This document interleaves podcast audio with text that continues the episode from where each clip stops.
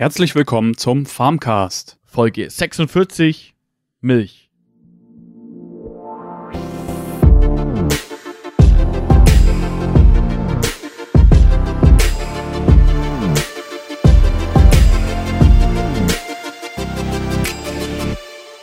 Hiermit steigen wir ein in die neue Folge und zwar, woher kommt die Milch? Na, Peter, der ist nämlich Ja, auch heute wieder da. Ja, ich bin heute auch mal wieder als äh, zweiter Sprecher hier mit dabei. Schön, dass ich auch wieder im Farmcast sein darf. Gerne. Ja, ja freuen uns doch heute geht es ums Thema äh, Milch irgendwie. Ja.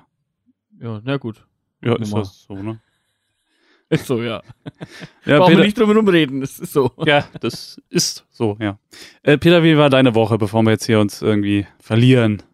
Ja, wir hatten ja letzte Woche die Thema, äh, das Thema Maisaussaat. Mhm. Da war ich ja, glaube mittendrin gerade, genau. Ja, am, am Freitag und ja, das hat sich jetzt dann, ja gut, jetzt hat man ja dann den, den, den kurzen Montag, sage ich mal, dann war ja Dienstag der Feiertag, äh, aber Montag wurden wir dann fertig, mhm.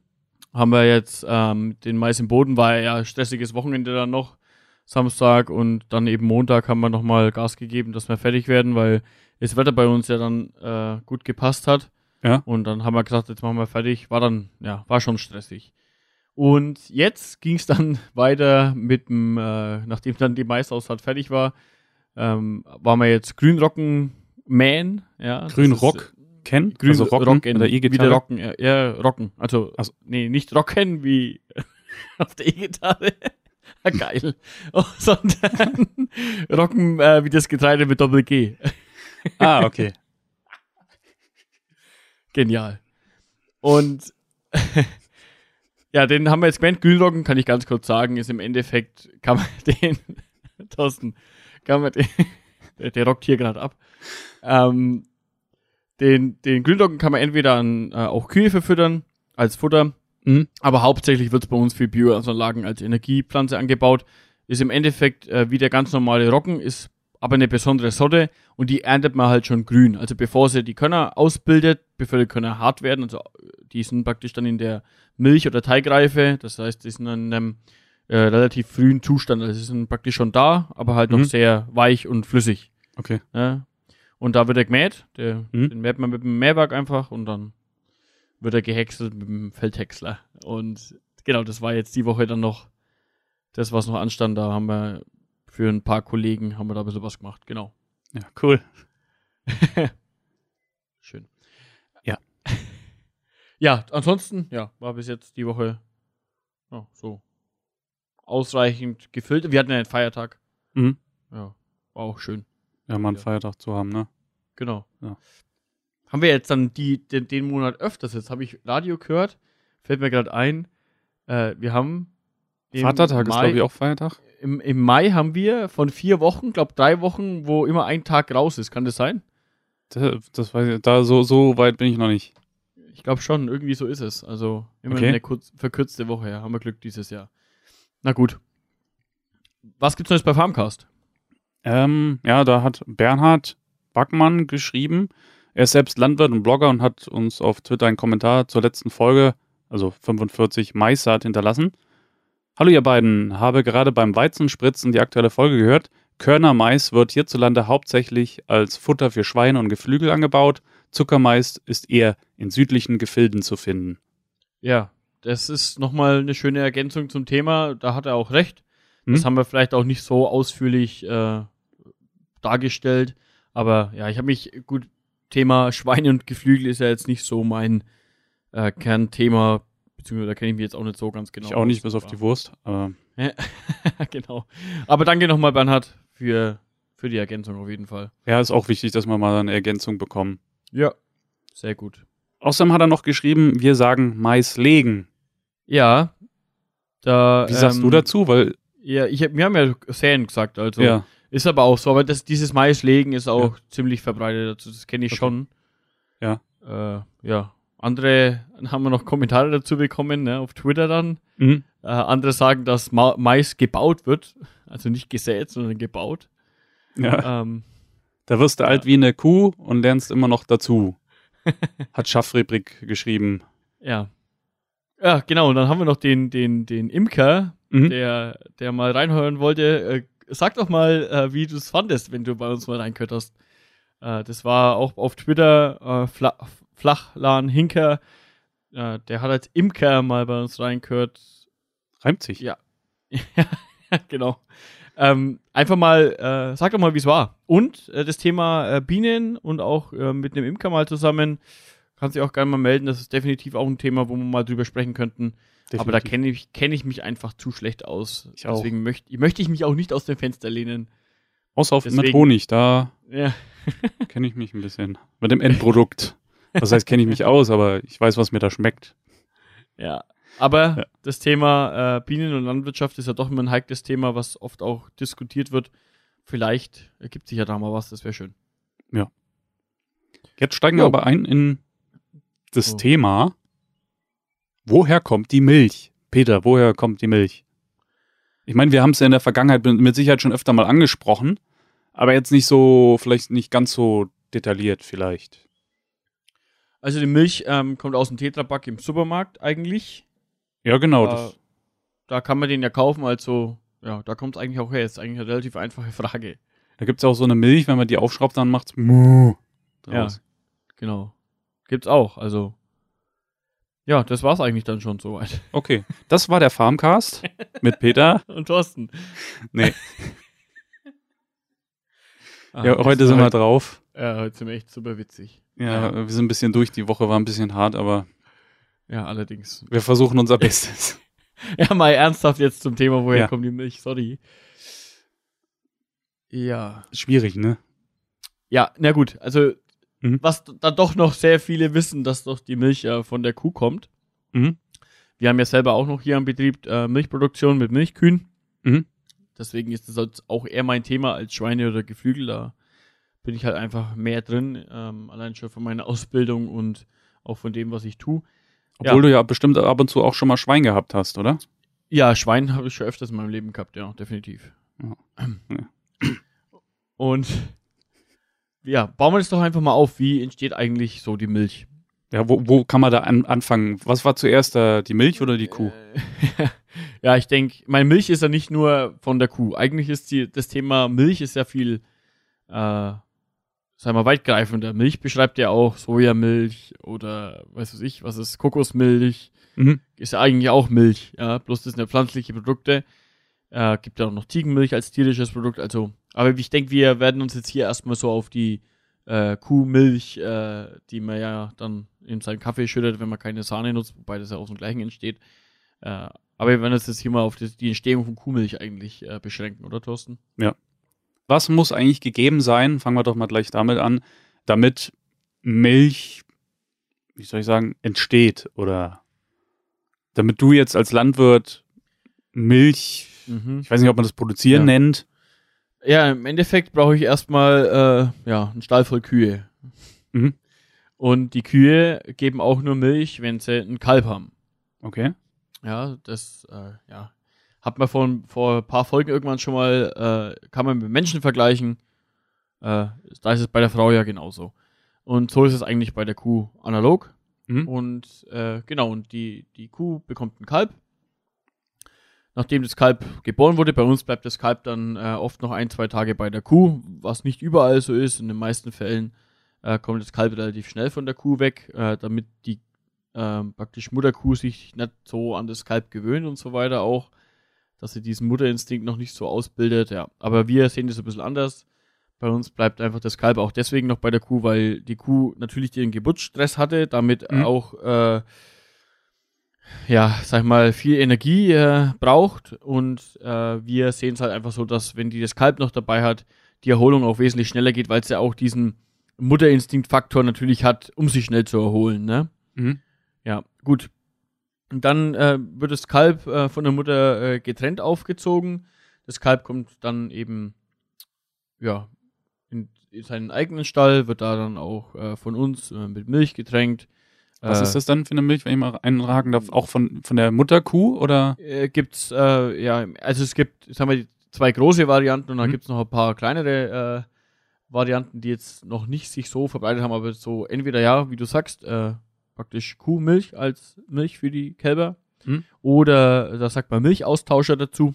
Mhm. Das ist im Endeffekt Milchpulver, was ich praktisch wieder in Wasser auflöse. Also im Endeffekt kommt zum Schluss auch wieder Milch raus. Das ist halt getrocknete Milch, Mhm. die ich dann wieder als Pulver hab und dann ja wieder wie Kaberpulver, kann man sich das vorstellen. Ja. Genau. Weil- weil halt manche- Milchpulver, ja. Ja, manche, ähm, glaube ich, wenn sie ihr Kind haben, geben dann, glaube ich, ja dann auch so Milchpulver. Gibt's ja, glaube ich, auch für Menschen, ne? So. Ja, genau. Ist Ja. im Endeffekt dasselbe.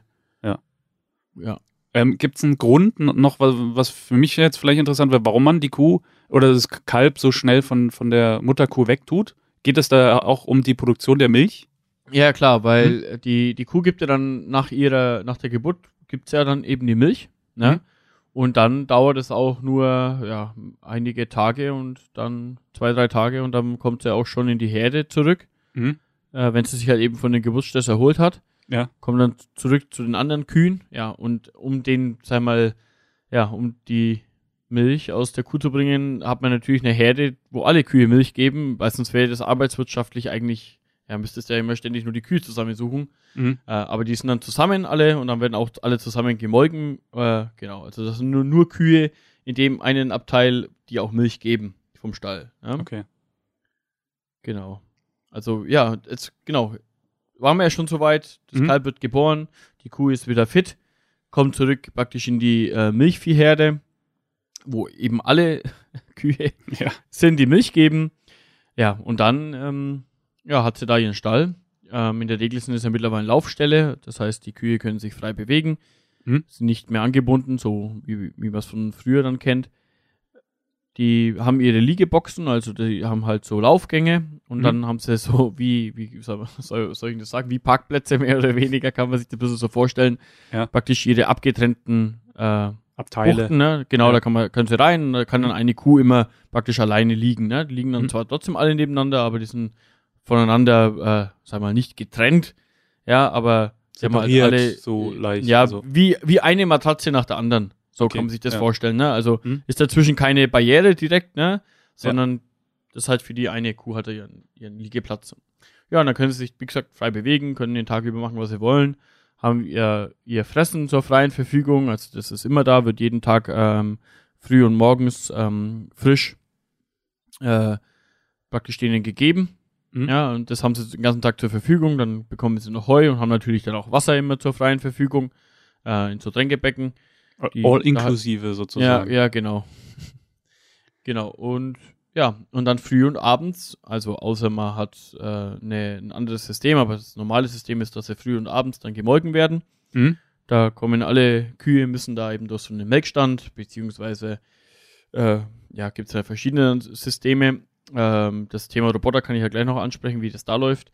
Aber dann beim, bei den Hand-Melk-Systemen, sage ich jetzt mal, Das ist das, was ihr habt? Ja, genau. Ja. Da kommen sie früh und abend äh, alle einmal durch. Da wird jede Kuh dann praktisch gemolken. Natürlich nicht per Per Hand. Schemel und nee, Eimer und. nee, nee, schon auch äh, mit maschineller Unterstützung. Aber trotzdem, ich fasse jede Kuh äh, jedes, jeden Tag zweimal an, wenn ich melk. Ne? Also ich habe Okay. je, jeden Tag praktisch einen direkten Bezug zur Kuh, Mhm. weil ich das Melkzeug mit der Hand praktisch ja an die Kuh bringe.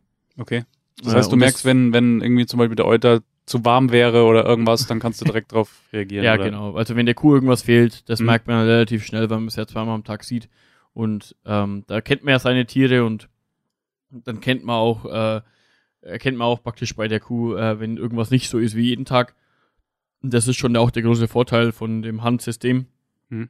weil man halt einfach doch immer einen sehr, ja, sag mal, ähm, persönlichen Bezug zur, zur Kuh dann immer hat.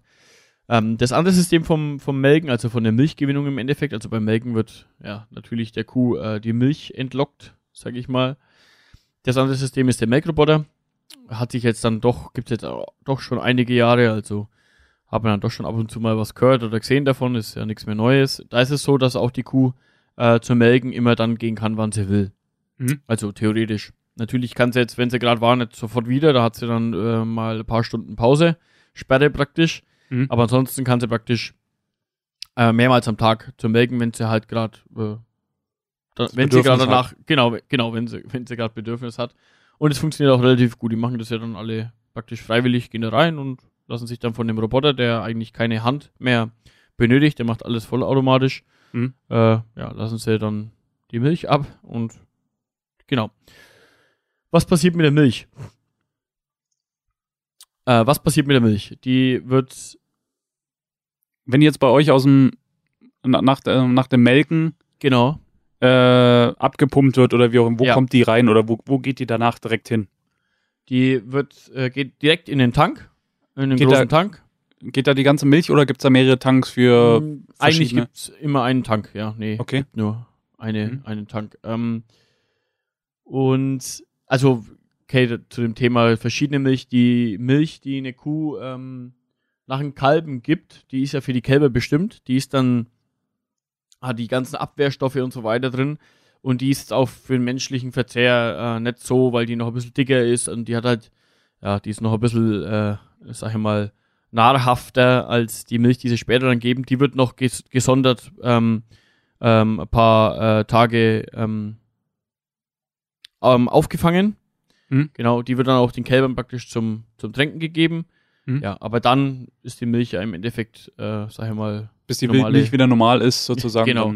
Genau, und dann kommt sie in alle Milch in den Tank, also da kommen auch alle von allen Kühen, das kommt in einen Tank, wird davor noch gefiltert Mhm. ähm, und so weiter. Und Mhm. dann kommt sie in den Tank und da wird sie gekühlt. Muss natürlich, kennt ja jeder, wenn man Milch warm irgendwo stehen lässt, weil die kommt der Körper warm aus der Kuh raus, dann wird Mhm. sie ja relativ schnell schlecht, aber wir kühlen die dann runter auf äh, ja, zweieinhalb bis vier Grad. Und ja, dann wird sie alle zwei Tage von einem Milchtankwagen abgeholt und von da aus kommt sie dann in die Molkerei. und da wird sie dann weiterverarbeitet, pasteurisiert, homogenisiert, je nachdem. Genau, und dann zu Joghurt, Butter, Ja. äh, Sahne, alles Mögliche, was man eben aus Milch, Käse, genau. Alles Vielleicht noch ganz kurz, was ist Pasteurisieren? Das kennen wir, steht ja manchmal auf, auf, auch auf der Milchpackung drauf oder so, oder homogenisiert. Also homogenisiert ist das so, dass die Milch unter Druck gesetzt wird. Damit, Mhm. äh, dadurch platzen diese Fettkügelchen äh, äh, und dann wird die, werden alle Kugeln praktisch gleich groß. Ne? Ansonsten wäre wär, es halt nicht homogen, sondern Mhm. wären kleine und große und dadurch wird es halt einfach länger haltbar, ein Stück weit. Mhm. Bei der Pasteurisierung wird die Milch auf ja, zwischen 60 und 100 Grad irgendwo dazwischen wird sie erhitzt, also nicht gekocht, sondern ja, pasteurisiert. Es gibt dann verschiedene äh, ja, Stufen in verschiedenen äh, Gradbereichen, zwischen 60 und 100 halt. Ja. Und da wird sie dann eben entkeimt und werden die ganzen äh, Sachen abgetötet, die Keime und so und die Bakterien halt. Äh, Und andere Dinge, die da rumschwimmen, die da nicht genau, reingehören. genau, ein Stück weit, äh, um sie, ja, um sie haltbar zu machen und natürlich ja auch dann nicht ungesund werden zu lassen. Mhm. Ja, aber das ist nur die erste Stufe. Dann gibt's ja diese ganzen, wenn, wenn man äh, ultra hoch erhitzt, äh, kennt man ja dann noch, dann kennt man ja die, die, die, äh, das wird dann zur Haar, Haarmilch, da wird sie halt auf 135 Grad erhitzt. Ähm, Also umso mehr, umso höher die erhitzt wird, umso länger ist er an sich dann auch ja, haltbar. kann eig eigentlich schon, sagen. ja, aber umso mehr ist halt kaputt. Ja, genau. Ja? Beim Also Pasteurisieren bleibt der Geschmack äh, und eigentlich auch äh, fast alles von der Milch, von Inhaltsstoffen eigentlich Mhm. noch erhalten, aber ja, umso höher, umso mehr wird kaputt. Ist ja auch bei- beim Salat, ne? wenn man den mit 100 Grad wäscht, bleibt vielleicht nicht mehr so viele Vitamine übrig, als wenn man Ja, halt frisch Aber isst. das passiert dann alles erst in der Molkerei. Also ich habe da, Mhm. ich mache praktisch meine Rohmilch, die kühle ich und die wird dann zeitnah von der Molkerei eben bei mir abgeholt und dann geht's in die Molkerei und wird da weiterverarbeitet. Ja, und die, die Kälber, um noch den, den Teil noch Mhm. abzuhandeln. Die Kälber, die ja dann geboren werden, die werden auch eigentlich in den meisten Milchviehbetrieben im Betrieb selbst dann auch aufgezogen Okay. äh, werden dann, ja, halt am Anfang mit Milch getränkt, irgendwann kriegen sie dann ein ganz normales Futter, ne? Das ist wie Mhm. beim Menschen eben auch. Und ja, und dann werden sie praktisch auch herangezogen, bis sie dann später selber zur Milchkuh werden. Also so kann man sich das vorstellen. Also bei uns sind so dann, die, ich, wir haben nicht nur Milchkühe, sondern wir haben Mhm. alles, was dazwischen ist, auch. Also vom Kalb bis, bis zur Kuh, die dann halt schon alt ist, haben wir jede Altersstufe eigentlich ja da. Also so, sozusagen, ähm, ja, Mehrgenerationenstall. So, so ist es ja. Also, das ist alles da in so einem Milchviehbetrieb eigentlich mit dabei. Ah, das ist doch schön. Ja. Ja, gut, dann hätten wir das eigentlich schon, oder? Ja, sind wir schon wieder schnell durchkommen jetzt. Wenn auf jeden Fall noch Fragen da sind, was Milch betrifft oder so, da ist der Peter eigentlich der Profi. Mit Sicherheit gibt es da noch Fragen.